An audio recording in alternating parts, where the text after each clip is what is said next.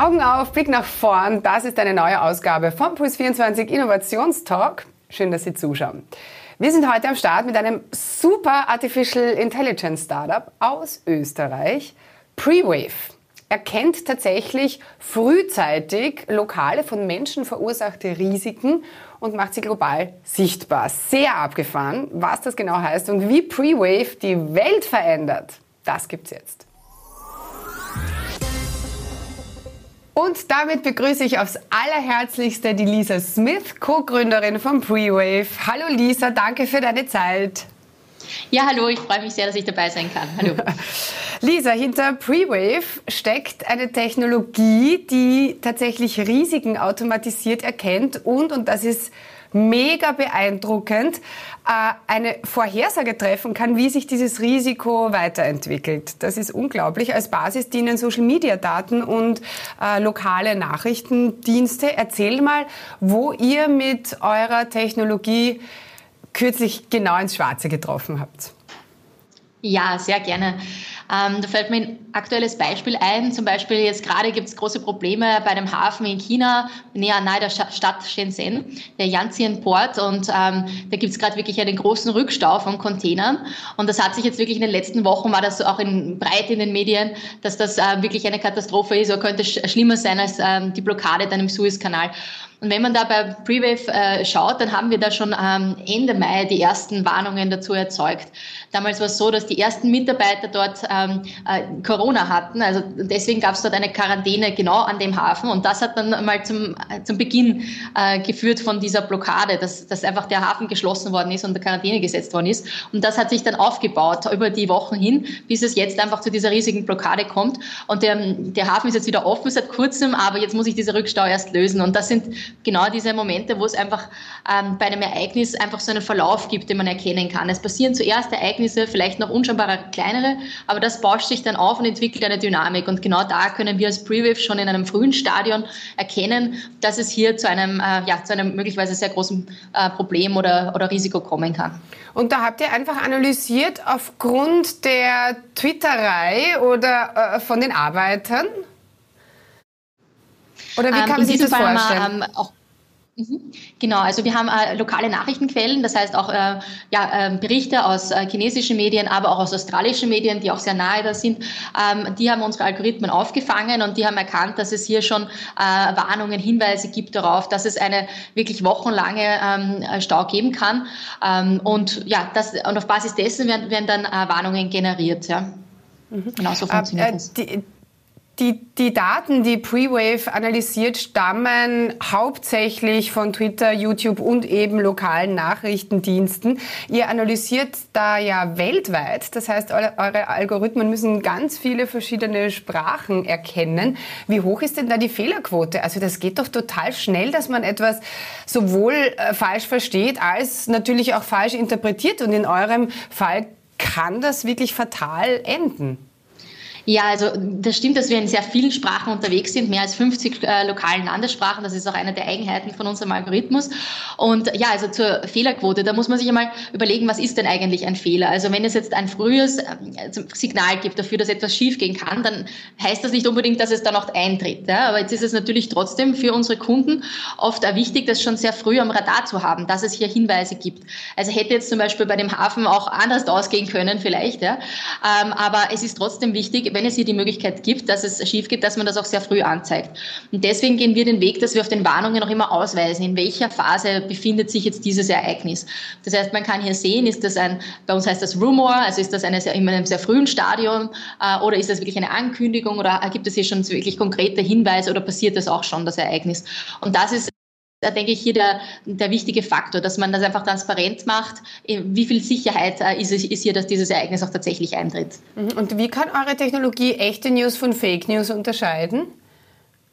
Ja, also vielleicht muss man grundsätzlich sagen, dass in der Domain, wo wir unterwegs sind, in dem Bereich, ähm, ist das jetzt noch nicht so ein großes Problem, wenn wir eben überlegen, Häfen oder ein Feuer in einer Fabrik oder Insolvenz. Das ist jetzt nicht was in den, äh, wo, wo, es viele Menschen gibt, die da Interesse dran haben, um hier Fake News zu erzeugen. Das nur mal vorweg. Es ist einfach kein Riesenthema. Äh, das wäre anders, würden wir uns Wahlen anschauen oder, oder andere politische Themen.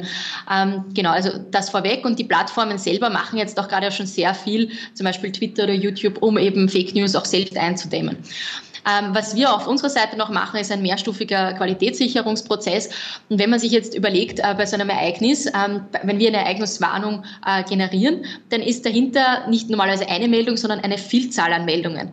Das heißt wirklich hunderte Datenpunkte, das heißt einerseits die Meldungen selber, aber auch über, woher kommen diese Meldungen, was sind die Quellen dafür. Und wenn man jetzt hier zum Beispiel sieht, hier kommen die gleichen Nachrichten von hunderten Twitter-Accounts, die gerade gestern erstellt worden sind oder äh, sonst überhaupt nichts Relevantes zu dem Thema produzieren, dann sind das natürlich Hinweise darauf, dass das, äh, ja, dass das äh, vielleicht Fake News sind. Ähm, aber auch hier, ähm, also prinzipiell können wir das dadurch sehr viel und sehr gut filtern.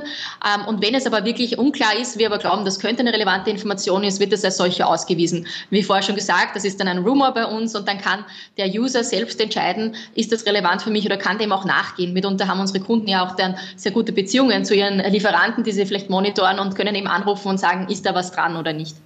Du hast jetzt das Hafenbeispiel angesprochen. Wie breit ist eure Überwachungspalette grundsätzlich? Genau, also wir, über, ähm, wir monitoren über 110 äh, Ereignistypen äh, und das sind jetzt ganz verschiedenste Ereignisse. Also prinzipiell äh, kann man sagen, es sind Störungsrisiken, das heißt ähm, so wie Unfälle, Feuer, ähm, diese Dinge oder eben äh, Congestion, also dieser Stau im Hafen äh, zum Beispiel, aber auch Nachhaltigkeitsrisiken. Das ist auch ganz wichtig, also Fälle wie äh, Umweltverschmutzung, ähm, Flussverschmutzung, ähm, Kinderarbeit, Menschenrechtsverletzungen, Diskriminierung. Ähm, das sind äh, auch, das ist ein wichtiger Bestandteil von unserer unserer Palette. Und dann gibt es noch darüber hinaus Dinge wie Naturkatastrophen, Cyberrisiken. Ähm, genau, also unsere Palette hat sich über die letzten Jahre sehr breit entwickelt. Ja, ja Prewave ist ein bisschen maschinelles Lernen, äh, goes hell sehen. Ähm, um euch müssen sich ja ganze Staaten reißen. Also im Prinzip könntet ihr Weltgeschichte mitschreiben. Ähm, werdet ihr das tun? Ja, also unser Ziel ist eigentlich, also wirklich in unserem Bereich, das heißt im Bereich der Lieferketten, da natürlich schon einen Einfluss zu haben, einen Impact zu haben. Und unsere Vision ist einfach, dass die Lieferketten äh, von morgen transparenter sind und nachhaltiger und störungsfreier. Und da wollen wir unseren Beitrag leisten. Also da wollen wir natürlich schon gerne die Geschichte mitschreiben. Prinzipiell ist es aber eher unser, äh, unsere Mission, auch transparent zu machen, äh, also die Weltgeschichte transparent zu machen sozusagen, wirklich äh, verständlich zu machen, was wo gerade passiert. Weil das ist für uns die, aus unserer Sicht die Voraussetzung dafür, die Dinge auch besser zu machen. Und da sehen wir unsere Rolle und unseren Beitrag. Mhm. Inwieweit konntet ihr die Auswirkungen der Corona-Krise vorhersehen? Mhm. Also beim, äh, bei Corona ging es vor allem äh, darum, auch äh, den, den Status quo richtig darzustellen. Also es wusste dann natürlich aber im gewissen Zeitpunkt jeder, okay, es gibt diese Pandemie, aber äh, täglich hat sich für unsere Kunden die Frage gestellt, bei meinen 1000 Lieferanten, wer produziert eigentlich noch? Wo gibt es, in welcher Provinz ist jetzt gerade ein Lockdown? Wo gibt es äh, Ausgangssperren, was auch immer, ja? Und, und das haben wir transparent gemacht. Also ähm, da haben wir unseren Kunden diese geholfen. Disruption äh, äh, Map öffentlich und kostenlos zur Verfügung gestellt. Erzähl mal, wer hat das angenommen, wem hat die genützt? Genau, also wir haben diese also Disruption Map in Island entwickelt, damals, äh, kann ich mich noch erinnern, vor einem Jahr, Februar, März, wie wir das gemerkt haben, äh, dass jetzt die Pandemie wirklich ausbricht und, ähm, und wir haben dann eine Karte erstellt, auf der man Fabriken sieht und eben auch in, natürlich deren Standorte und darüber gelegt, wie viele Corona-Fälle gibt es da jetzt, wo, wie entwickeln sich die Corona-Zahlen und zusätzlich aber auch die Maßnahmen. Das heißt, in welcher, wie gesagt, welchem Land gibt es jetzt einen Lockdown, welche Provinz hat welche, äh, welche Maßnahmen gesetzt, welche Grenzen sind gesperrt. Äh, das war für unsere Kunden wirklich ein ganz großes ähm, Anliegen, äh, also ein ganz großes Problem und ihnen war ein Anliegen, ähm, einfach herauszufinden, was gerade passiert, weil sie mussten dann selber auch entscheiden, müssen wir unsere Produktion runterfahren, müssen wir sie wieder rauffahren, weil unsere Kunden vielleicht auch wieder produzieren und hier die Transparenz zu kreieren, was passiert, passiert eigentlich gerade. Das war der äh, unsere Mission und wir haben mit der Karte das äh, geschafft, einmal hier so ein Bild zu kreieren und dann eine Stufe weiter auch noch die Kommunikation zwischen Lieferant und Kunden äh, ermöglicht, sodass zum Beispiel ein Kunde jetzt allen Lieferanten gleichzeitig äh, äh, eine Frage schicken kann, wie zum Beispiel, ja, produziert er gerade oder nicht und die können dann ihren Status zurückmelden. Vielleicht kann man sich das vorstellen, ähnlich wie man das vielleicht auf Facebook kann, seinen Status setzen auf, auf grün oder orange oder rot und, und dazu schreiben, wie es ausschaut und das ist natürlich, das hat die Kommunikation einfach auch einfacher gemacht. Schauen wir mal ein Stück weiter noch nach vorne. Wie schaut äh, die Lieferkette der Zukunft aus? Ja, also aus unserer Sicht vor allem transparent und, und nachhaltig. Ja. Also äh, gerade beim Thema Transparenz gibt es da noch sehr viel zu tun, sagen wir so. Bei den Lieferketten heutzutage, viele Unternehmen kennen ihre direkten Zulieferer, aber alles darüber hinaus, die Zulieferer, Zulieferer und so weiter, äh, sind eigentlich oft nicht bekannt oder nur sehr schwammig äh, bekannt. Und das ist den Umstand, den wir natürlich auch äh, ändern wollen. Und wir sehen also die Lieferketten der Zukunft ähm, so, dass das einfach bekannt ist, wie die Lieferketten aussehen und dann aber auch das ist einmal Stufe 1, einmal wissen, wie schaut die Lieferkette aus. Und Stufe 2 ist dann auch äh, wirklich zu wissen, ähm, welche Risiken gibt es da. Und da ist uns Nachhaltigkeit vor allem eben ein wichtiges Anliegen, dass man auch wirklich wissen kann, okay, ich arbeite mit diesen Unternehmen zusammen und da passen die Nachhaltigkeitsstandards. Dorthin wollen wir hin und deswegen müssen wir mal transparent machen, wie, wie schaut es eigentlich jetzt gerade aus. Mhm. Äh, eure Zielgruppen sind NGOs, aber auch Versicherungen und Banken. Äh, sprechen wir da von der klassischen Bank oder seid ihr da schon sehr in der Fintech-Blase verankert?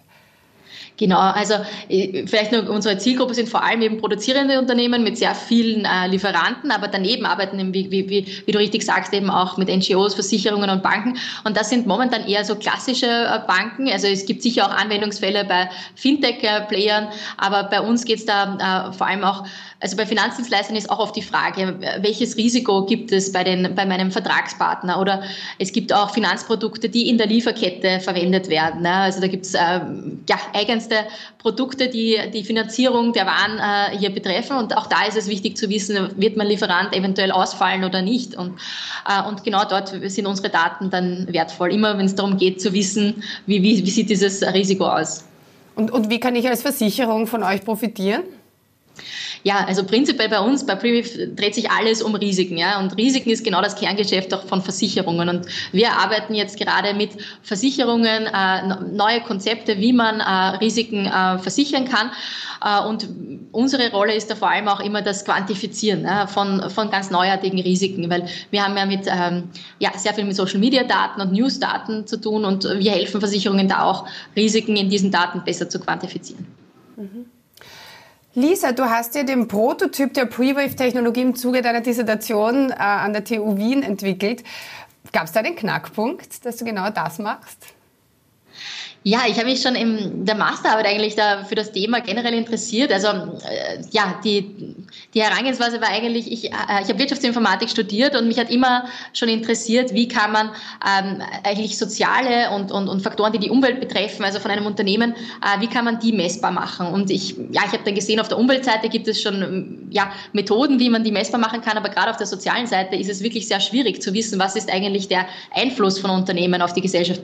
Und habe dann eben einen Prototyp Algorithmen entwickelt, an, anhand ähm, dessen man äh, soziale Risiken anhand von Twitter-Daten ähm, sichtbar machen konnte. Ja. Und während der ähm, Doktorarbeit äh, habe ich dann auch mit dem Harald, der mein Mitgründer ist, haben wir, wir haben uns öfter ausgetauscht. Er ist, äh, war in der Industrie im Verkauf von Enterprise-Software und der hat auch schon so für früh das Potenzial gesehen und gemeinsam haben wir dann eigentlich verstanden, das hat äh, eine, ein großes Potenzial für die Industrie, um die Risiken in Echtzeit sichtbar zu machen und auch vorherzusagen dann im weiteren Schritt. Und ja, so, so ging das eigentlich und ich bin von der TU Wien sehr unterstützt worden, meine Forschung ähm, rauszutragen quasi. Und mit, bei der TU gibt es ein eigenes Startup Center, das Innovation Incubation Center, und die haben uns da total unterstützt, das Unternehmen zu gründen. Lisa, wo siehst du Prewave in fünf Jahren? Ja, ja, natürlich, äh, hoffentlich viel größer, als wir heute sind, aber prinzipiell sehe ich Prewave als äh, die Plattform, die und, äh, produzierenden Unternehmen äh, hilft, um einfach ein gutes äh, Gefühl für, ihre Lieferkette zu bekommen. Eben zu verstehen, wie schaut meine Lieferkette aus, welche Risiken gibt es da, gibt es äh, Punkte, an denen ich arbeiten muss, ähm, wie kann ich meine Risiken besser erkennen, aber wie kann ich sie dann auch lösen und, und, und wie kann ich Lösungen entwickeln.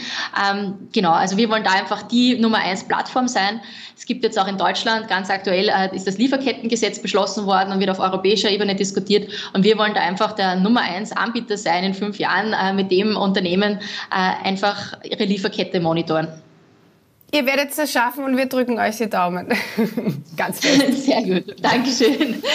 Dankeschön. Liebe Lisa, vielen Dank fürs Erste. Chapeau zu Pre-Wave. Ich finde das echt Hammer, was ihr da macht. Wirklich. Wir spielen zum Abschluss noch eine Runde Spam-Management. Zuerst reden, dann denken, okay? Ui, okay. Herz oder Hirn? Äh, puh. Äh, uh, Hirn? Jeff Bezos oder Elon Musk? Maske. Weg oder Ziel? Weg. Mehr Speicherplatz oder mehr Rechenleistung? Mehr Rechenleistung. Träumen oder aufwachen?